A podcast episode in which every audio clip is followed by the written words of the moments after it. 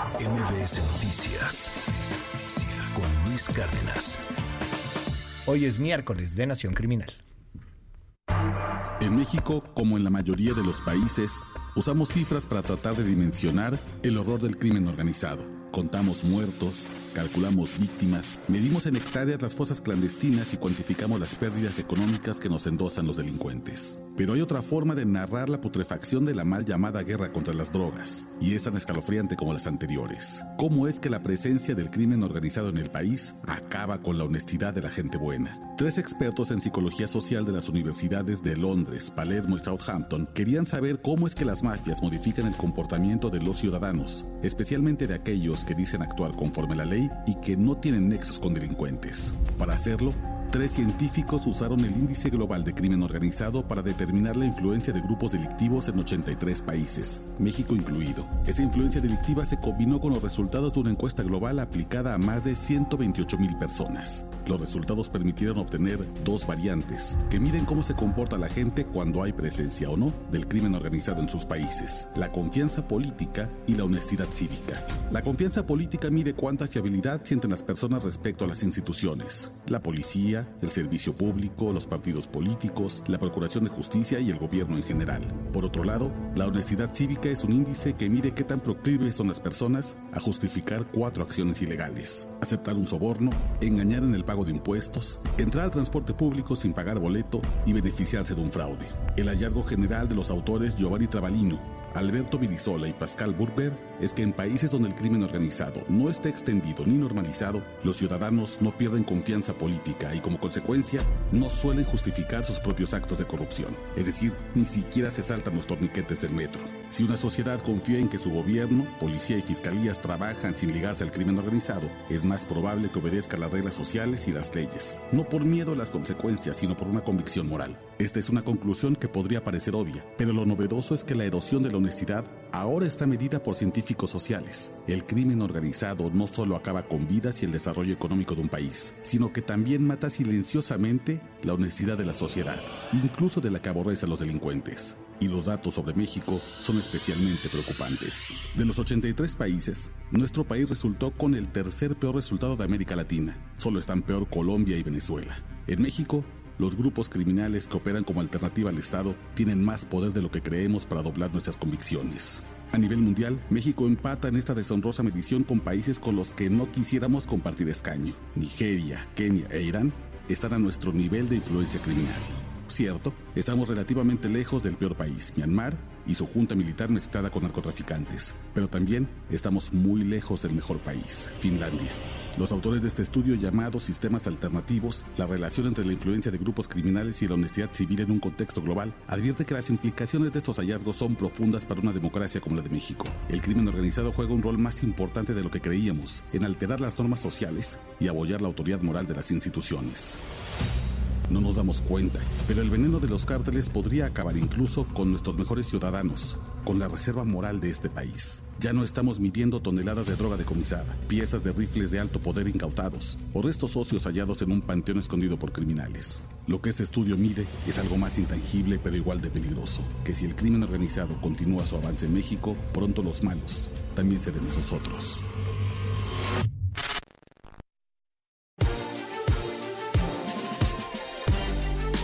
Son las 9 de la mañana con 13 minutos. Hermano Oscar Valderas, bienvenido. ¿Cómo estás, Oscar? Qué gusto verte Qué gusto, siempre. querido Luis. Todo muy bien, gracias. Qué gusto. A ver, cuéntanos un poco más sobre este asunto que, que nos habla de, de estos Méxicos y de lo difícil que es en este país ser honesto. De lo difícil que es en este país poder clavarte solo en el asunto de la cultura del esfuerzo y salir adelante, trabajar bien, porque pues te van a torcer. Fíjate que esta es una nación criminal que al menos a mí me... eh, sale un poco del registro de lo que Sí. solemos hacer acá, pero creo que es importante porque este estudio, que apenas se fue publicado este mes en una revista de ciencia muy importante, te habla de cómo incluso siendo un ciudadano de bien, entre comillas, lo que eso signifique, que obedece la ley, que hace su parte, la presencia del crimen organizado erosiona los valores democráticos. Ok. Parecería una obviedad, porque esto parece que lo intuimos ya, pero por fin está medido cómo es que el crimen organizado hace que incluso la gente que considera que es correcto seguir la ley puede hacer cuatro cosas. La pura presencia del crimen organizado, no relación con ellos. Es decir, que tú vivas en un lugar donde hay presencia de grupos criminales. Que aceptes un soborno, es más probable que lo hagas. Que engañes en tu declaración de impuestos. Que uses el transporte público sin pagar boleto y después que te puedas beneficiar de un fraude, ya sea materialmente o económicamente. Esos son los efectos a largo plazo del crimen organizado, incluso entre los ciudadanos de a pie, digamos, los, el pueblo bueno. Y creo que tiene que ver con la cultura padre, digo la cultura padre porque es la cultura que antecede a todo este desastre de país en el marco del narcotráfico, que es la cultura política del que no tranza no avanza. Exacto. O sea, en los 60, 70 empezamos con este asunto. El que no tranza no avanza. Entonces, dale una mordida al tamarindo, que eran tamarindos en ese entonces, ahora ya no Estás revelando tu edad, Luis sí, Cárdenas. No, a mí no me tocó, yo lo veía en las películas de Cantinflas. Sí, ya, ya claro. con eso ya revelé la edad también, con las películas de Cantinflas. Pero eh, sobornabas, ¿no? Claro. Entonces, porque el que no tranza no avanza. Y entonces en la chamba tienes que hacer todo un juego hipócrita de entre quedar bien con el jefe y paso por allá. Y aunque la chamba la hizo otra persona, yo me cuelgo la medallita. El que no tranza no avanza.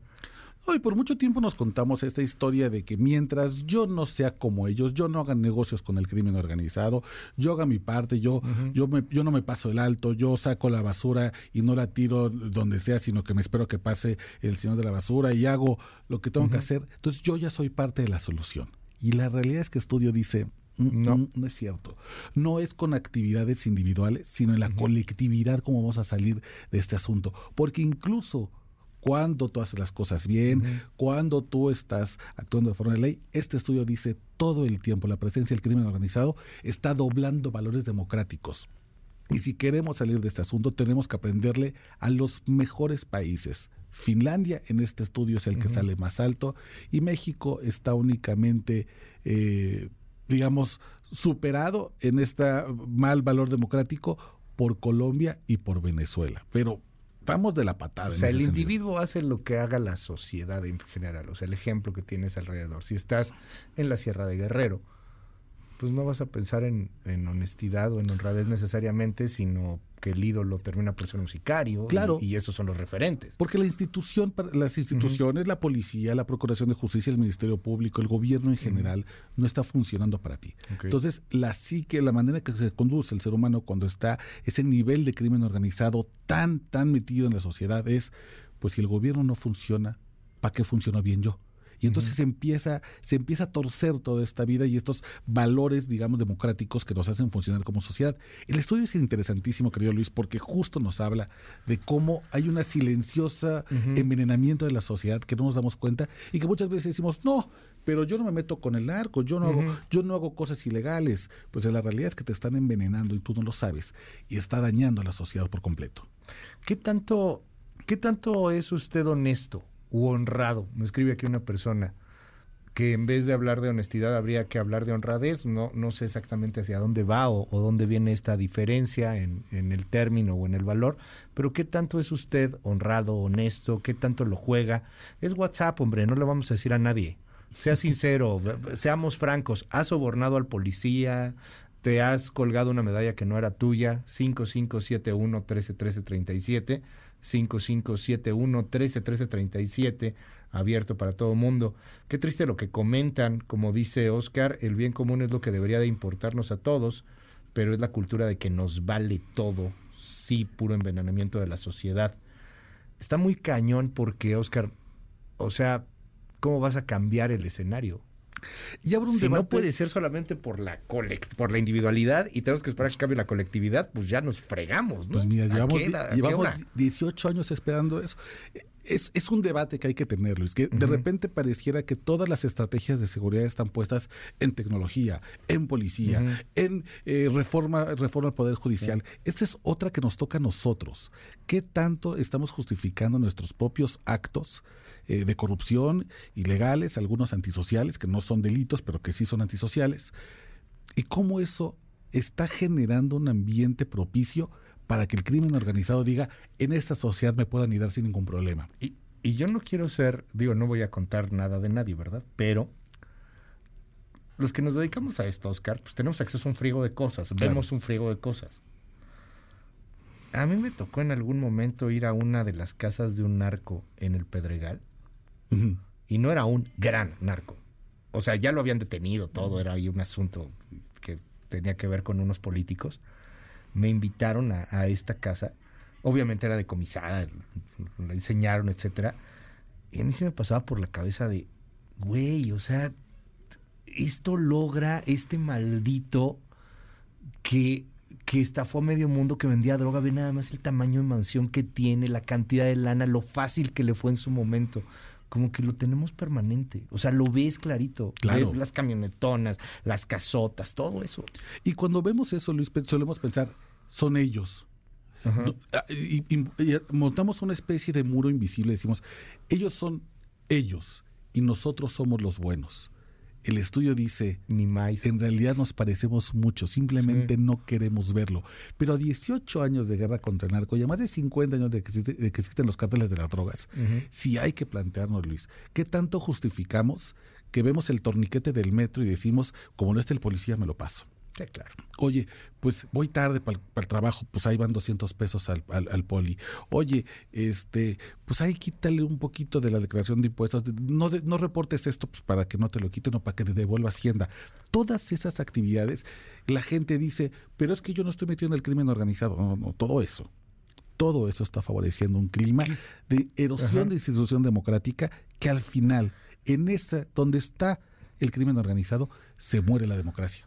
Escribía, eh, ay, no recuerdo, se me fue el nombre de este autor, perdóname, pero era un, un- un libro muy, muy, muy bueno en torno a corrupción, este, que se dio hace, hace algunos años, y hablaba de cómo eh, la mordida de los policías es de alguna u otra manera el impuesto real, porque al final no pagas el impuesto, al final no pagas la Claro. multa, porque además las multas son también exageradas, porque también hay un gobierno que se pasa de lanza. Claro. Entonces, si te ponen la araña, por ejemplo, eh, porque te estacionaste en un mal lugar, y llega el poli y te dice, "Eh, yo te la puedo quitar 700 pesos Ándale. o mil pesos, ¿no? Porque si pagaras, este, porque ya el poli ya vio que tienes multas, sí pagué mis multas, ¿eh? Yo no di el dinero. Pero historia real, me pasó eso. Ven las multas que tienes y de las multas pues tienes que pagar, no sé, cinco mil pesos. Claro. Yo te lo arreglo por mil pesos, ¿no? En la película de. La Ley de Herodes decía, no, no, era, era de todo el poder de Sí. Sariñana, decía, la corrupción es la segunda oportunidad que te da el sistema de actuar correctamente. Pero fíjate, ese pensamiento que Ajá. hemos tenido y que hemos ido arrastrando es un caldo de cultivo para el crimen organizado. Simplemente nosotros decimos, yo no soy ellos. No, en realidad cuando haces una de esas cuatro conductas, Sí. te pareces mucho a ellos. Simplemente que tú tal vez no te estás llevando la parte de la mansión, de los cargamentos de droga, pero No, pero el, estamos de- fuera de la el ley. deterioro social está ahí y es terrible. Cuando ves este video de... eh, Es un documental padrísimo de, de dónde va un celular robado. Eh, lo hace un tipo de Noruega, una cosa por el estilo. La primera bronca que tiene es que se roben el celular. Entonces, los primeros 20 minutos de este documental son divertidísimos porque el cuate deja un celular, un iPhone último modelo, en una plaza y ahí se queda el mugre iPhone un día. O sea, nadie, Nadie lo, toca. toma, nadie se lo roba, ¿no?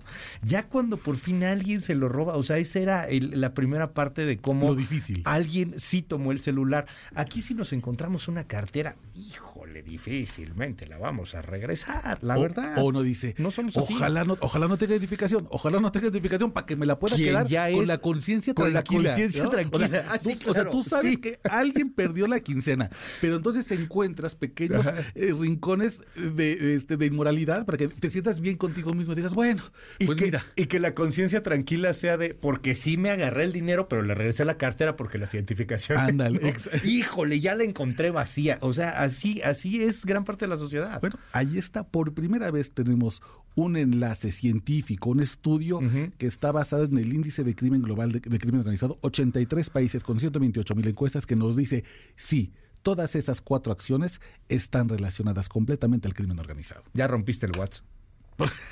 Ya rompiste la el polémica. WhatsApp. A ver, vámonos. A mí me da mucha envidia y coraje que muchos que creía incapaces, pero, pero al final sí son malos y la verdad es que les va súper bien. Hola, también el consumo de drogas y también inclusive en la pornografía llegamos a participar en el crimen organizado. Es un gran debate. Ese, Ese es un gran debate, Ese sí. es un gran debate que yo creo que ese es como para cinco horas quedarnos aquí platicando. Es que a ver, si te metes este una droga dura, pues de alguna u otra manera también participas en este asunto, ¿no? Claro. ¿O no. Claro, el, está muy bueno. el asunto es que no hay realmente un indicio que haya entre corrupción y consumo de drogas. Hay países, por ejemplo, donde hay un altísimo consumo de drogas. Australia, número uno en consumo global de metanfetaminas donde realmente no tienes corrupción en las instituciones y no genera violencia. Entonces, Mira. ese enlace ya Sí. no lo tienes en esos supuestos. ¿Cómo se llama el estudio del cual hablaste en Nación Criminal? Con mucho gusto, es un estudio que se llama eh, este, Relaciones Paralelas. Con mucho gusto se los paso, querido Luis, lo pondré en mis redes y se los paso a ustedes para que lo pongan en las redes. Y ahí está, es un gran, gran estudio eh, que además retoma un sitio muy importante, se llama The Conversation. Nos dicen aquí es muy triste que todos los que todos somos individualidad, eh, somos egoístas, no denunciamos por miedo o porque conoces a tal persona o por cariño, pero también tienen razón, como el que da mordida, al final de cuentas es parte de la corrupción. Hola, muy buenos días. Hablen de la integridad. Los mexicanos, la verdad es que la mayoría sí somos honrados, pero no somos necesariamente íntegros. Bueno, interesante ahí el debate. En todas las generaciones, todo mexicano termina por tener alguna cola que le pisen. Eh, nos dicen aquí, mucho de lo que hacemos es simplemente culpar al gobierno. Ellos te friegan y entonces pues tú tampoco te vas a dejar y por eso pagas mordida o haces cosas así. Tristemente yo sí he tenido que pagar mordida.